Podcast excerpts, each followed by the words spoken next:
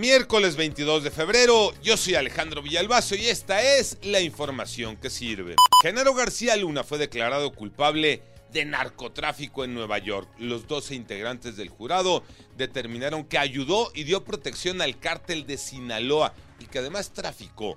Lo acusaron de conspiración para enviar cocaína a Estados Unidos, de pertenecer a una organización criminal y de mentirle a las autoridades migratorias. El 27 de junio se dará a conocer la sentencia contra Genaro García Luna. Podrían ser 20 años de cárcel o mínimo, cadena perpetua lo máximo.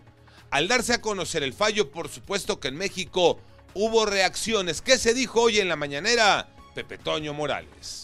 Gracias, Alejandro. Efectivamente, dos puntos a destacar. Uno, el hecho de que se juzgara en los Estados Unidos a un ex servidor público de México no significa que se juzgue al pueblo de México, son cosas diferentes. Y dos, el presidente de México dice que por lo pronto no habrá ninguna denuncia. Hay que esperar a la sentencia en contra de Genaro García Luna. ¿Por qué no pagamos nuestras deudas, Iñaki Manero? Gracias, Alex. Hay cinco causas principales, pero una de ellas preocupa mucho. Especialistas en economía advierten que ha crecido el número de mexicanos a los que no les importan las consecuencias por no pagar las deudas financieras. Y aplican esto ya lo muy famoso de debo no niego, pago no tengo. ¿Hay otras razones? Sí, María Inés Camacho nos cuenta. Hoy las deudas se han vuelto muy común entre las familias, convirtiéndose en una carga muy difícil de solventar y que necesita de un buen acompañamiento para que pueda ser saldada. De acuerdo con especialistas, son cinco las causas por las que las personas no pagan sus deudas. Desempleo, que es la principal. Dos, disminución de ingresos. Tres, acumulación de deudas. Cuatro, experiencias negativas. Y cinco, y la más preocupante, el desinterés de pago. Esto es, no les importan las consecuencias que les puedan traer. México saca boleto para la Copa Mundial Sub-17. Será en Perú, donde ya la ganamos una vez. Tocayo Cervantes.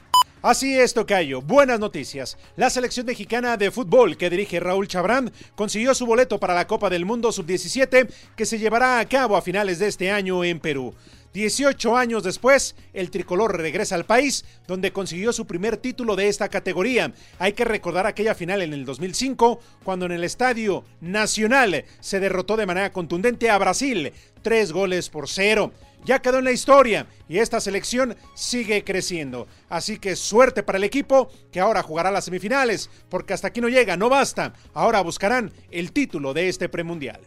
Yo soy Alejandro Villalbazo, nos escuchamos como todos los días de 6 a 10 de la mañana, 88.9 y en digital a través de iHeartRadio. Pásenla bien, muy bien, donde quiera que estén.